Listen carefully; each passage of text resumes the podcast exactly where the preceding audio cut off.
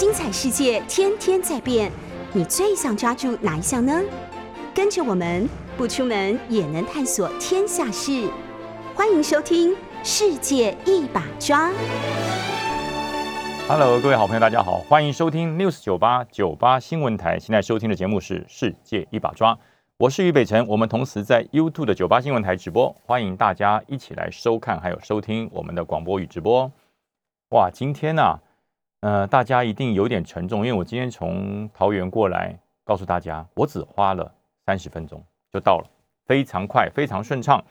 呃，高速公路跟一般道路上车辆行驶的状况，有如大年初一一般的少哈，都没有人了。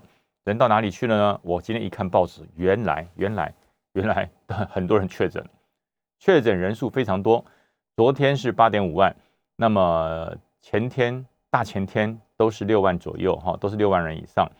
如果说一个确诊者要在家里面待十天的话，那么这一段时间可能整个北北桃就将近有哇几十万人关在家里面。那么，那么人当然少啦，经济活动力当然弱啊，那么交通当然好啊，哇！现在有一个，我我我身边很多的朋友哈，其实也都很久没见面了，但是我们在脸书啊、Line 上面都有在做联系，很多朋友都在讲说，哎呦，今天不小心我我两条线了啊，我两条线，我说什么两条线？不是三条线吗？他说不是，我我确诊了，很多的朋友在脸书。在 Line 或是在各个私私人的群组里面，都纷纷表示自己确诊了啊。那么当然我们是保表示高度的关切，就是说啊多休息啦，然后呃还是要去医院来做一个诊疗，无论是你是轻症或是中症，那么一定要到医院去诊疗。他说我们也很想去诊疗啊，现在一个流程还觉得有点乱了哦。我们先要跟这个疾病。防治中心各地区的防治所要先做通报，通报完之后，他还要告诉我们发给我们这个隔离的一个通知。有了隔离的通知之后，我们才要到医院去挂号，然后等待开药，还要等待 PCR 哦，不对，要先等待 PCR。PCR 确定了之后呢，然后我们还要等待那个就诊开药。这个程序是不是太繁杂了一点？啊，这个程序虽然在 CDC 讲，就是说没有那么繁杂啦，没有那么乱啦，你到了医院去就是一条龙。可是整个医疗体系、医学中心到底有多少？没有那么多哦，没有那么多。我们一般人为什么在台湾哈生病了不会感到很焦虑？因为我们的诊所很多啊，因为台湾有很多的诊所。大家回忆一下，如果你今天觉得啊，喉咙不舒服，有点流鼻水，或者是今天呃可能出去运动回来淋了雨，或是出了汗就贪凉吹吹冷气，那突然间觉得头痛、喉咙痛啊，有感冒的症状怎么办？大家会不会很紧张？会不会很焦虑？对不对？会说哎呀，我好像感冒了，我好焦虑，我好紧张哦，我要赶快去做 PCR，然后确定了我到底有没有感冒以后哈，我是阴性还是阳性之后，然后我要等待呃这个这个 CDC 通知我。呃，要要去什么地方啊？先在家里面隔离，不要跟大家接触。呃，然后等待卫生所送过来的一些资料，然后再再去医院看病。不用吧？我们感冒不用这么不用这么麻烦吧？如果一般的感冒这么麻烦的话，我告诉大家，感冒就焦虑了，感冒就焦虑了。为什么我们感冒不会焦虑？因为很简单嘛，楼下的诊所或者门口的诊所出去了之后。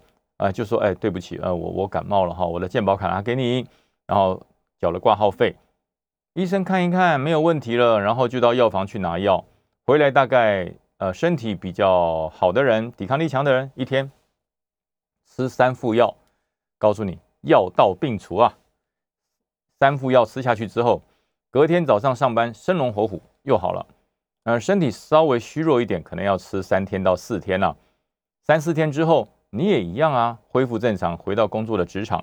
呃，你是退休人士的话，你就可以过得快乐的退休生活。这是台湾长久以来，因为医疗体系很普及，我们地方的诊所很多，很多的小病不需要跑到大医院。哦，我一小病就跑去荣总，就跑去三总，就跑去台大，没有吧？应该没有人一感冒就往台大三种跑，除非你是长期有这个慢性病，然后你怕引起一些并发症，所以你如果遇到了感冒啊，或是遇到一些症状，你才会往大医院跑。否则的话，没有人小病往大医院跑的啦。那么如果现在呃政府对于整个防疫的手法跟方式，还是把它列为这个重大疾病，不得了，COVID-19 大事不得了。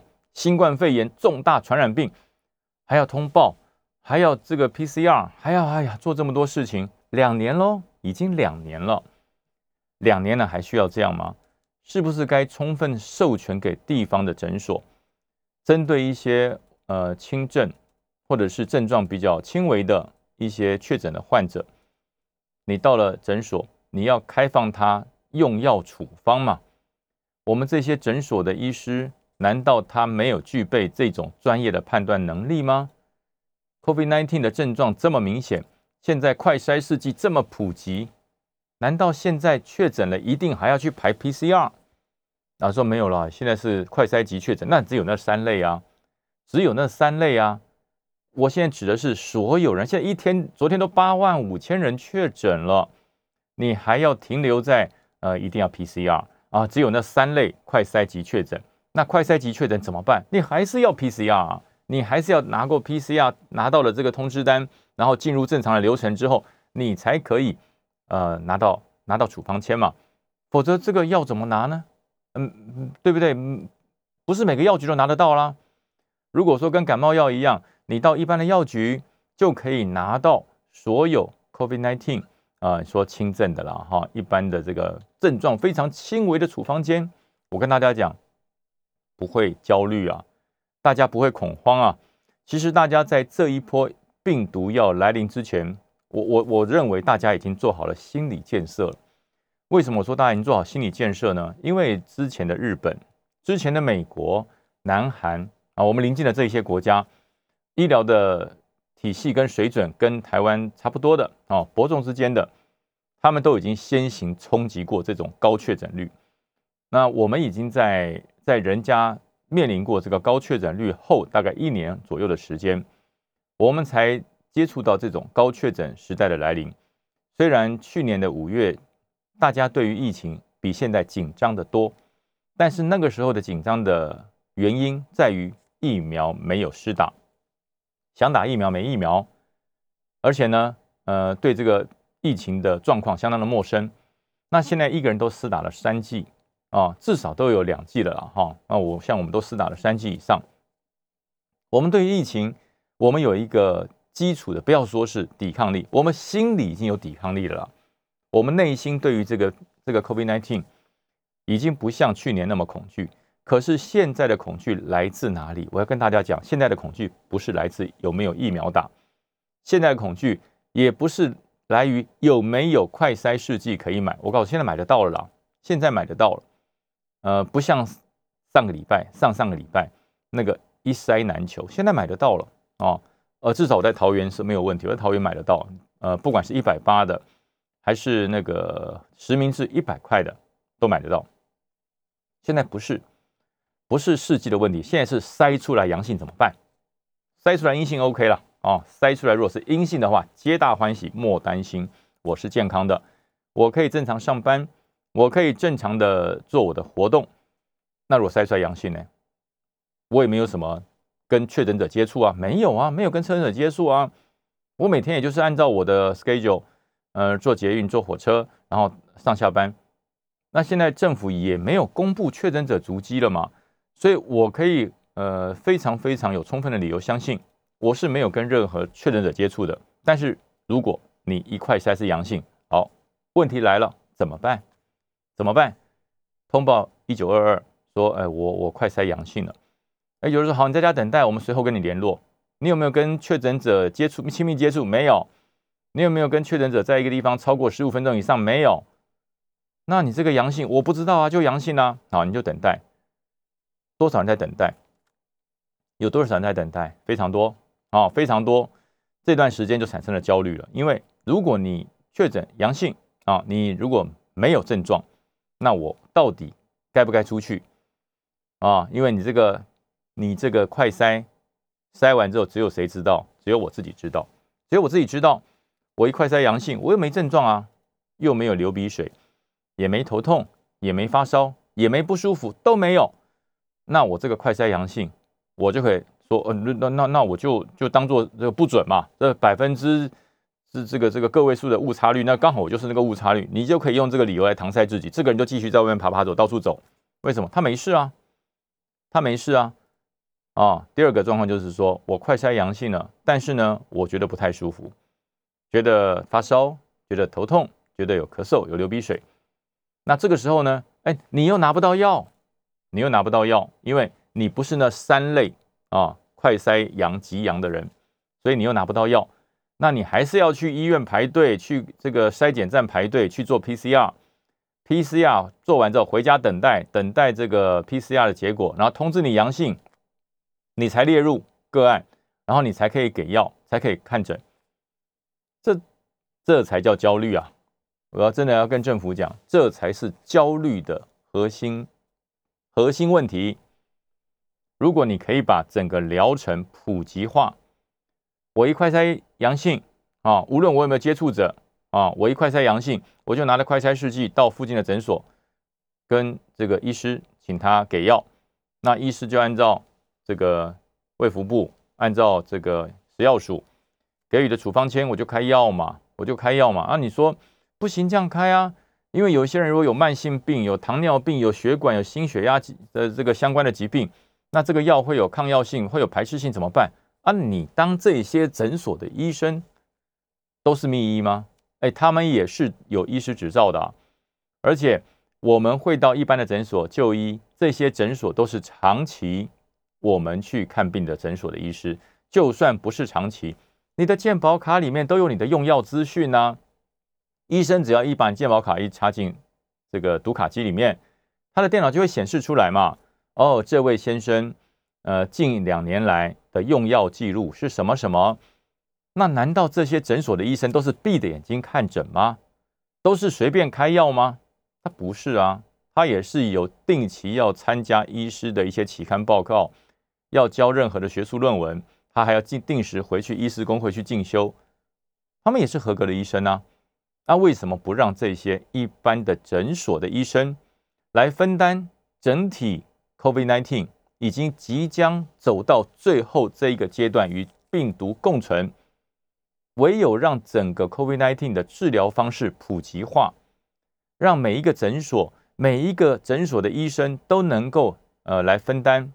这个医疗的责任，医疗的重担，呃我觉得人民才会才会不担心嘛。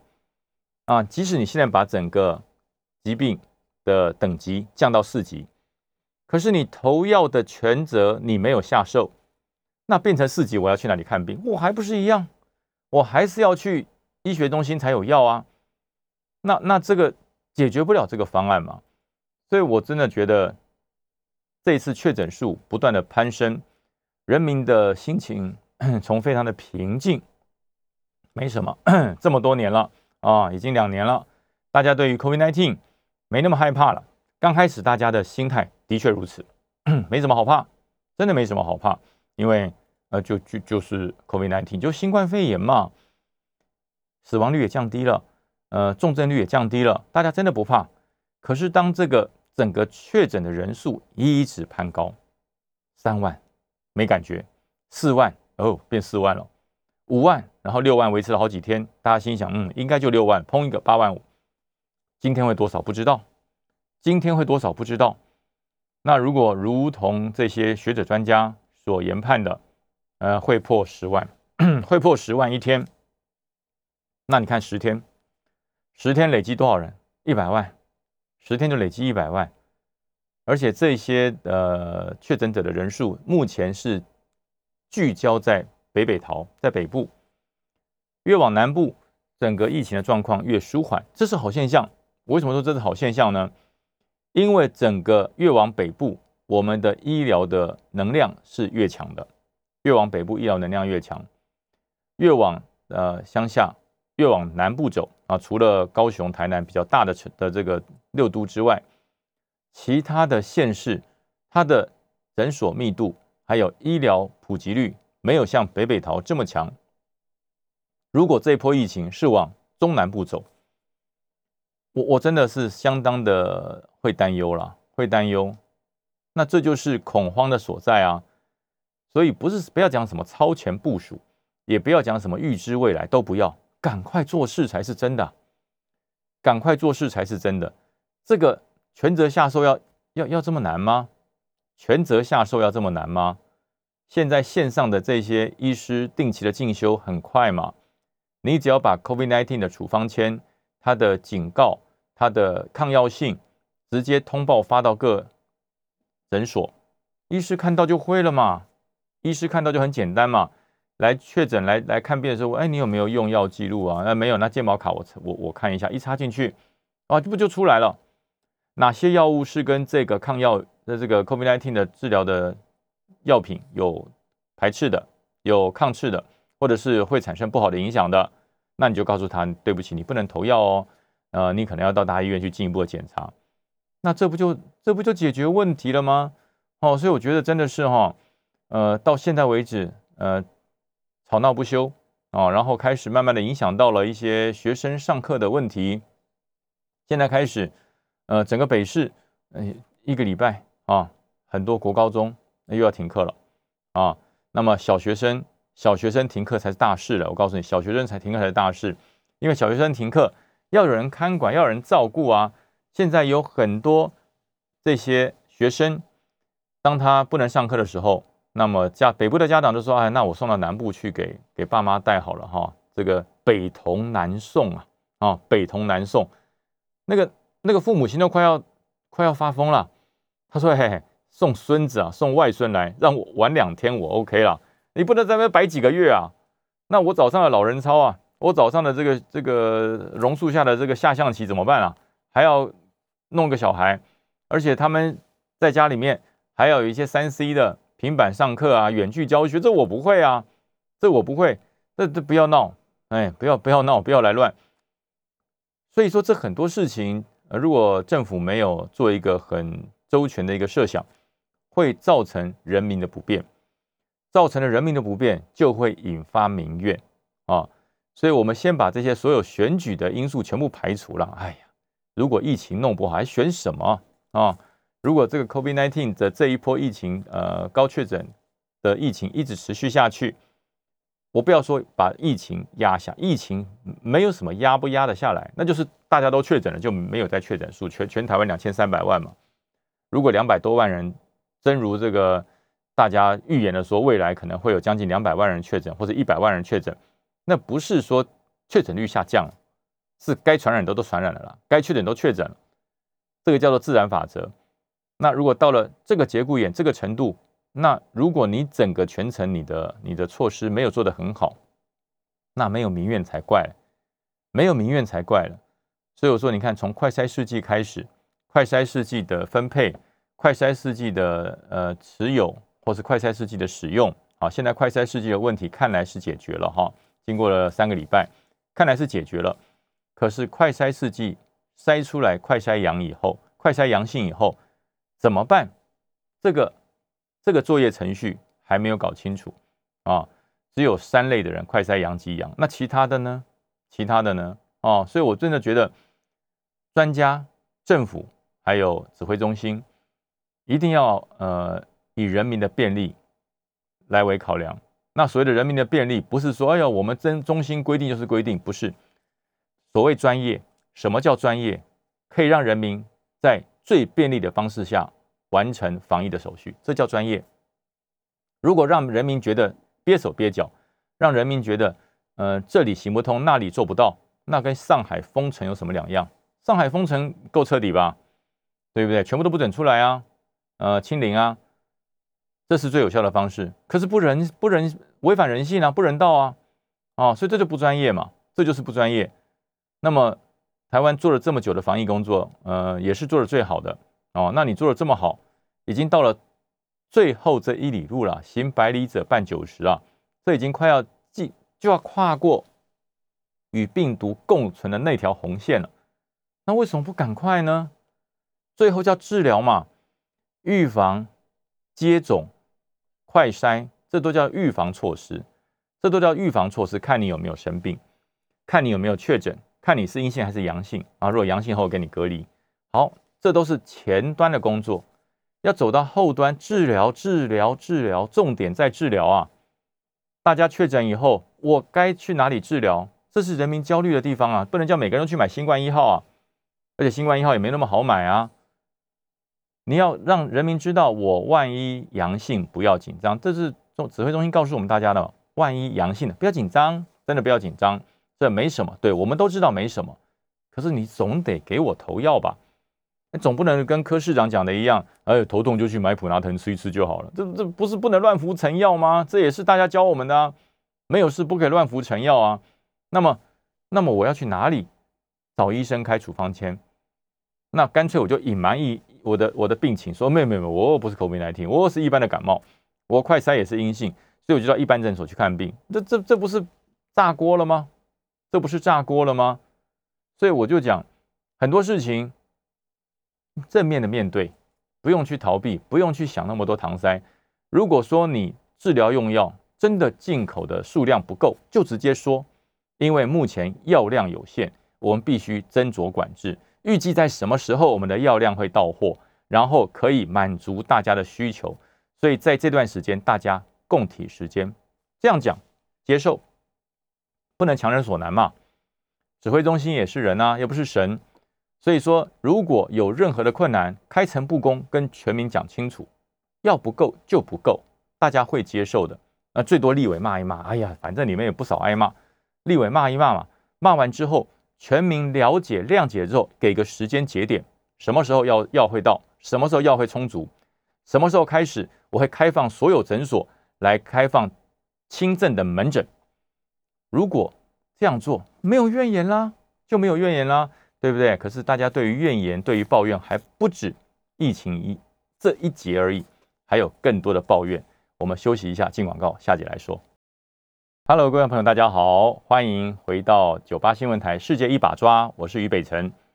呃，刚才讲完疫情哈，疫情乱象，现在还有乱象，为什么？大家知道我来自桃园哈，我从桃园来，桃园最近呢热闹的不得了啊，桃园最近热闹不得了，从从这个台北市议员罗志强。下了这个最大的决心啊，在台北市议会完成最后一次质询，跟柯文哲市长长谈之后，刚刚才讲完说，哎，说不定蓝白河也是一个政治乱象解套的方式，油言在耳啊，油言在耳，就到了桃园的龟山买了房子啊，买了一间老公寓，也决定在桃园生根了，然后也开始跑行程，也成立了这个市长竞选的战车。也找了发言人，也找了疫情的管制的这个小组长，都都都开始了，都开始了哈，在桃园也开始积极的运作，这是好事哦，这是好事。为什么呢？因为我身为一个桃园人来讲，越多人，越多优秀的人能够加入桃园市长的竞争，这好事啊，这当然是好事啊。找不到人做事才是坏事哈。如果大家都觉得桃园是一个很好的地方，桃园是一个还大有可为的地方，不管你是从哪里来的人。搬到桃园来，我们桃园都非常的欢迎，所以罗志强来了，我就说不错啊，很好啊，那赶快认识一下桃园，了解一下桃园在地的在地的美，在地的好，然后找出桃园还可以更进步的这个因素。我说好事。那么在地的立委住在桃园平镇的吕玉玲委员，在上个礼拜哇，在这个整个军系的社团里面，包含了这个。这个军系的校友会包含了呃，这个退伍军人协会，包含了呃中央军校校友会，在桃园当地的开了一个非常非常呃叫做叫做大家团结的一个后援会，呃一致表示支持吕玉玲啊，让吕玉玲这个从立委变成市长，能够让桃园变得更好。那么吕玉玲委员也走遍了桃园所有的里长，桃园里长多少？五百零四个，桃园有五百零四个里长啊。那李玉玲委员找了四百八十九个里长联署支持李玉玲，哎，这不简单呢，这不简单呢，只剩下十几个人还没有联署到，几乎所有里长五百零四个有四百八十九个人都支持李玉玲来来参选这个桃园市市长。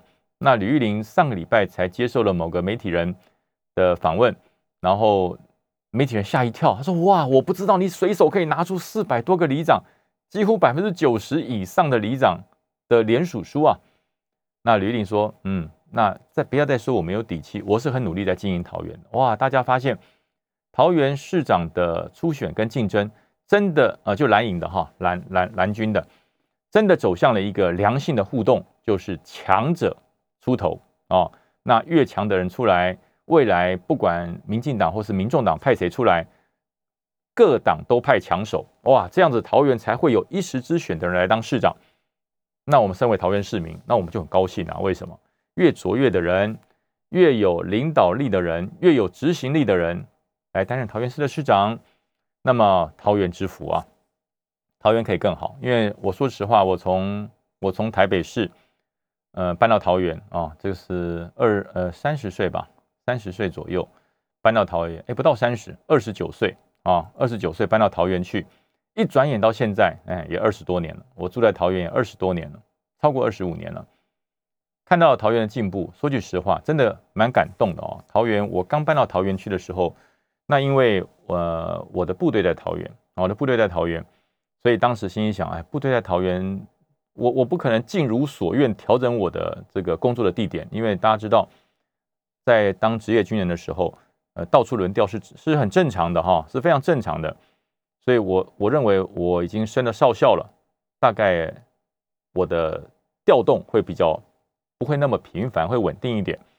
到了桃园，所以我就到搬到桃园去住啊。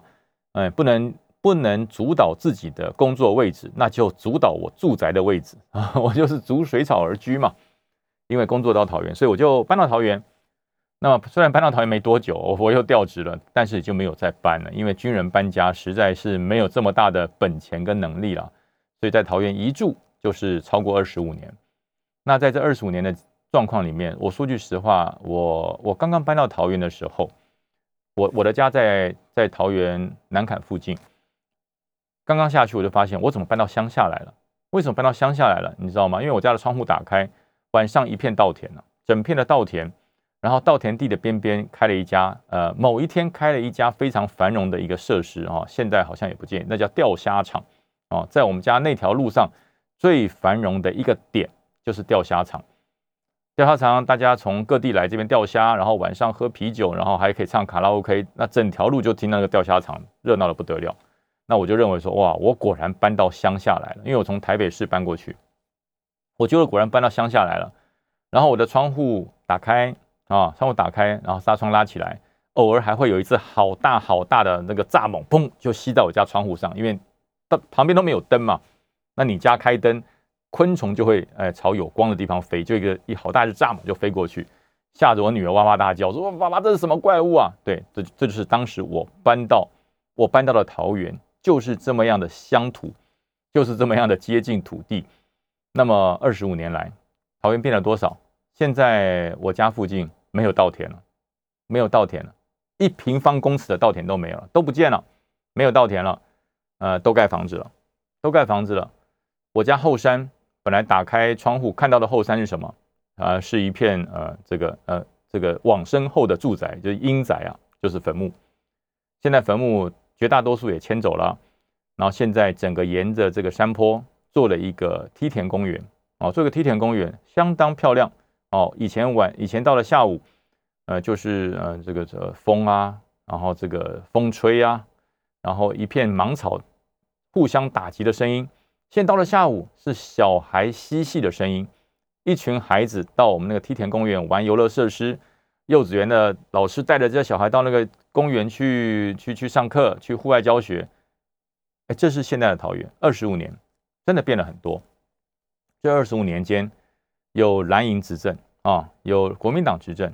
这二十五年期间，有民进党执政，大家都对桃园奉献了心力，让我这个从台北搬到桃园二十五年的这个，我现在算桃园人了，因为我住台北的时间没有住桃园多了哦。现在住桃园的时间比住台北还要多。那么桃园的改变我看到了，所以桃园真的是需要一个非常非常愿意建设桃园的人。那这个人有一个。我我我身为桃园人，我觉得选桃园市的市长，担任桃园市的领航者，心中一定要有一件事，叫做没有蓝绿，没有蓝绿，没有政党，没有政党的偏见，只一心为桃园。这是桃园市民希望选出来的市长。真的，我我说实话哈，因为我我在桃园担任过这个黄复兴党部桃园支党部的主委，所以我拜访过很多很多桃园的长者。这些长者呢，都不是大家想象说那个是官很大啊，阶级做到很高，两颗星、三颗星，不是。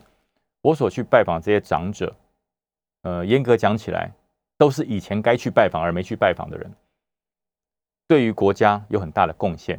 我拜访过一二三自由日的义包，投奔自由的义包啊，就是在韩战投奔自由了，然后到台湾来辗转到台湾来，然后就在台湾落脚。呃，刚开始是当兵嘛，啊，当兵当完之后呢，就在工厂里面做做这个作业员，然后现在已经九十岁了，呃，太太也走了，孩子也都大了，哈，一个人独居。我去拜访过这种一二三自由日的反攻义士，这些义胞，我去拜访过大臣撤退到台湾来的这些义胞，我也去探视过一些呃，算是。生活过得比较辛苦的一些老先生，我也在除夕夜前一天端着火锅去陪着这个九十七岁的老老先生吃年夜饭。这都是我在桃园一步一步所看到的事情。这些人所告诉我的是，他说：“我虽然是跟着国民党政府到台湾来的，到了台湾来以后，我最后就落脚在桃园。桃园是一个。”鱼池鱼池很多，桃园很多池塘啊。它桃园是一个池塘很多的地方。他们刚刚到桃园来的时候，呃，到处都可以钓鱼，拿根钓竿绑根蚯蚓就钓了，然后晚上就夹菜。他刚到桃园来说，到处都是池塘，那个池塘里面是用来灌溉的，所以有很多鱼，他们就钓了鱼就可以。所以他们以前不用买肉，刚到桃园不用买肉，每个池塘随便你钓，钓了鱼就拿回家夹菜。他说在桃园的日子他们觉得很好过。他现在桃园越来越都市化了，但是呢，我们这一些年老的一辈。并没有感受到都市化带来给我们的幸福，因为他们真的是弱势。所以那时候我在担任主委的时候，这些长辈他们的生日，我一定带着蛋糕到他家去啊！我不会说在某个餐厅包一间包厢啊，把这个这一个月来所有过生日的长者全部都找来，然后大家来个大档头的照相，然后每个人送个礼物再叫他们回去，这叫做折磨他们，他们都不良于行了。九十九岁了，你认为他还可以走到餐厅来吗？他还可以到餐厅来跟你拍手鼓掌吗？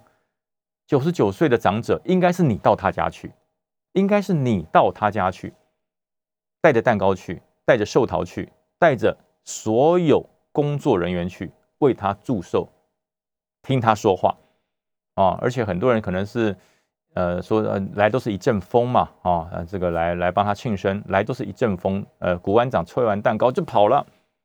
我的做法是，我一定在那边听这些长辈跟我讲他的当年勇，讲他当年的事迹，至少讲一个小时以上，我才会离开。而且我会把他讲给我的这些口述历史，直接用脸书写完发表出去，让所有我的粉丝，让所有的人都知道，曾经在桃园有这么一位长辈，他年轻的时候是为国家牺牲奉献，现在是无所求的一个人在桃园。这叫桃园精神，这叫新桃园人的价值。所以从那一刻开始，我就觉得这个地方，呃，给予了我一个新的观念。桃园这个地方给予我一个新生命的动力。所以，我我我真的非常希望说，桃园的未来的大家长、市长是一个没有党派、没有政党、没有政党包袱的人，只为桃园好。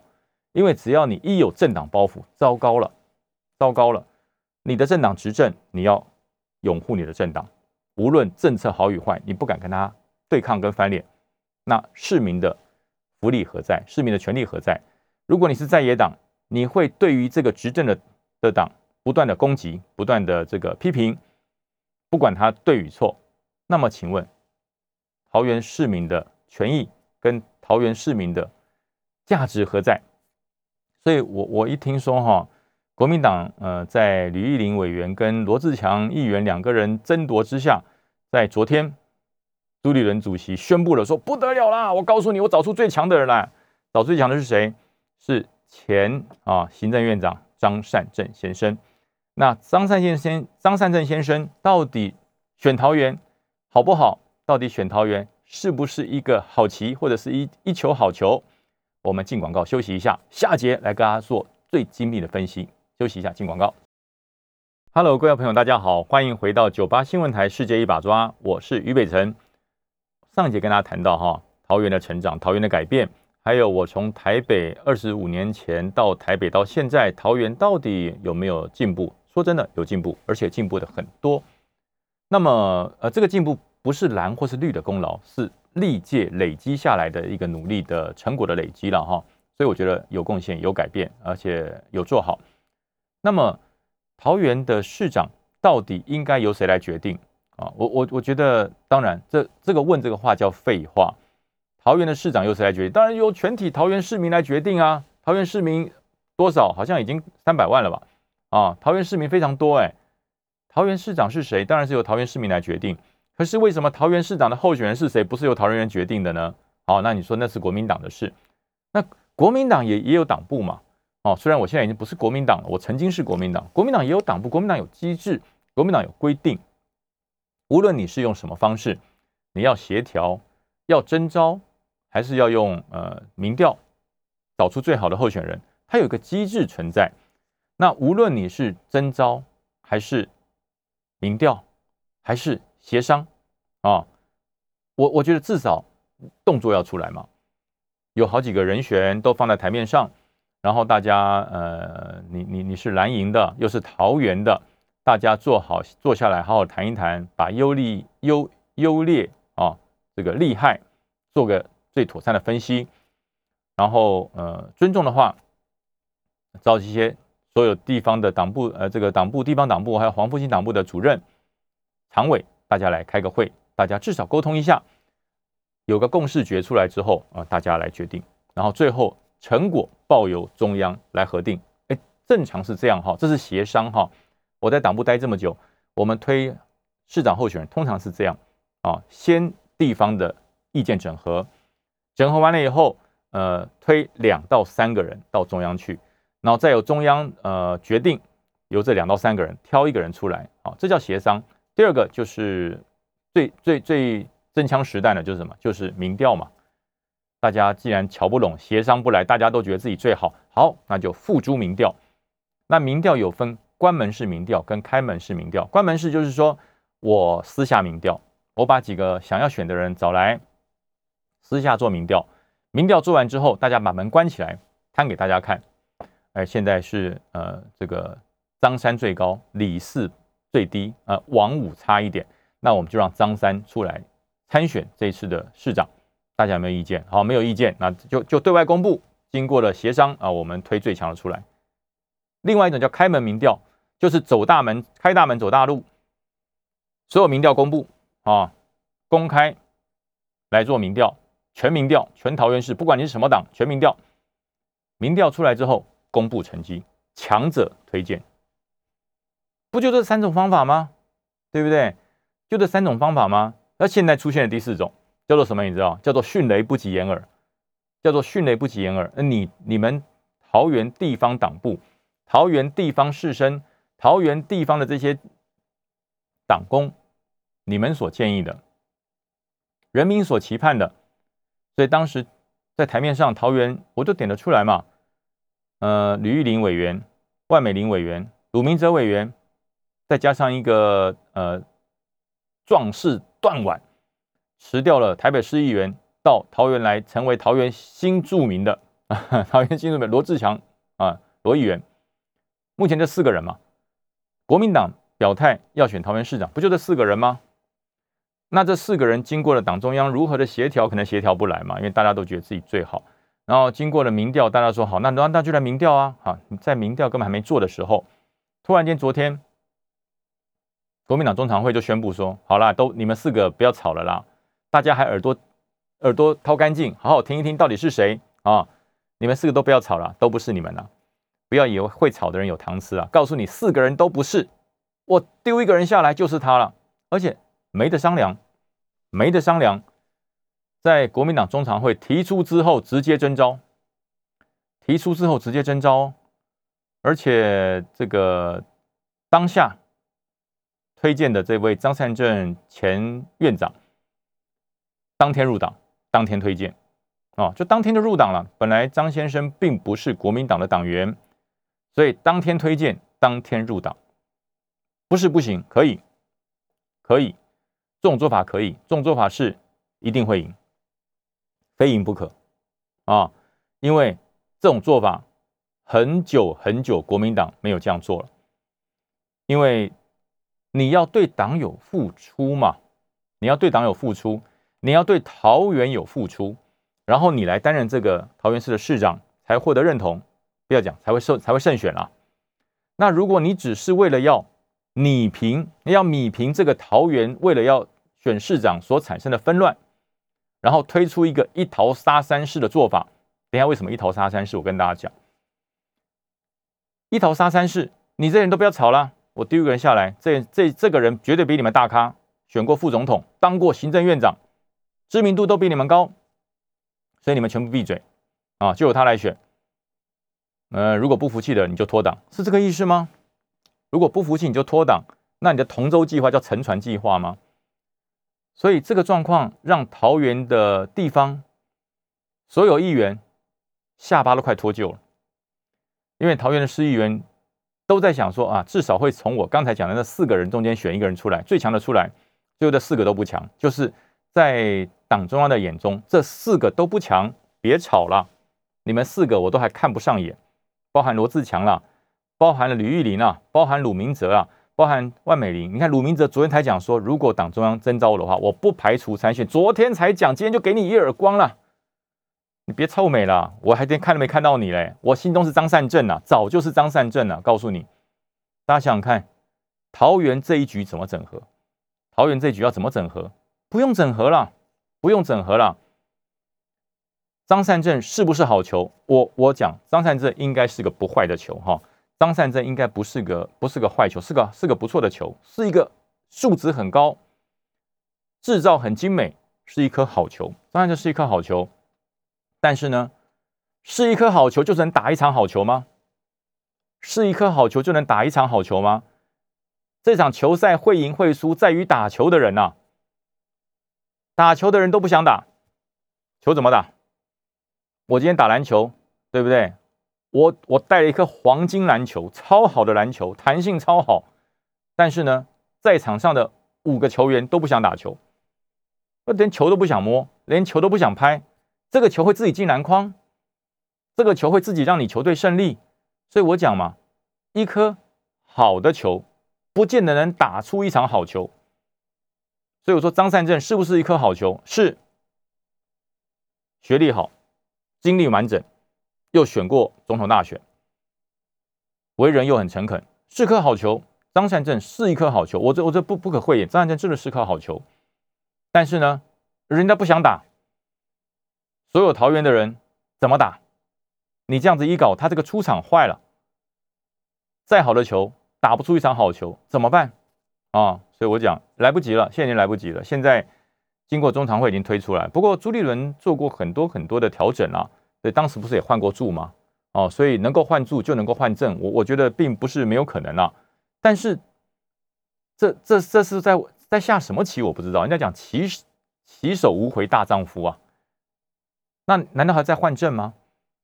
先你不能先测一下风向，再来看看放张善政好不好？好，如果说张善政真的你认为张善政是最好的球，为什么不早说？为什么不早讲？在四大公投之前就推出来嘛？你们不要吵了，不要闹了。我我心中有人，就是张善政。那张善政现在赶快把户口迁到桃园去，赶快入党。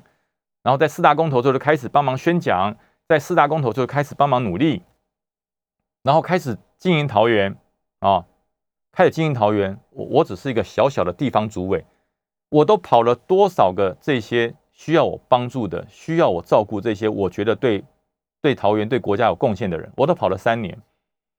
你要选桃园市长的人，现在几月了？现在五月嘞，疫情又这么严重，请问你能给桃园带来什么？不是张善政不能，是你有多少时间可以帮桃园做事嘛？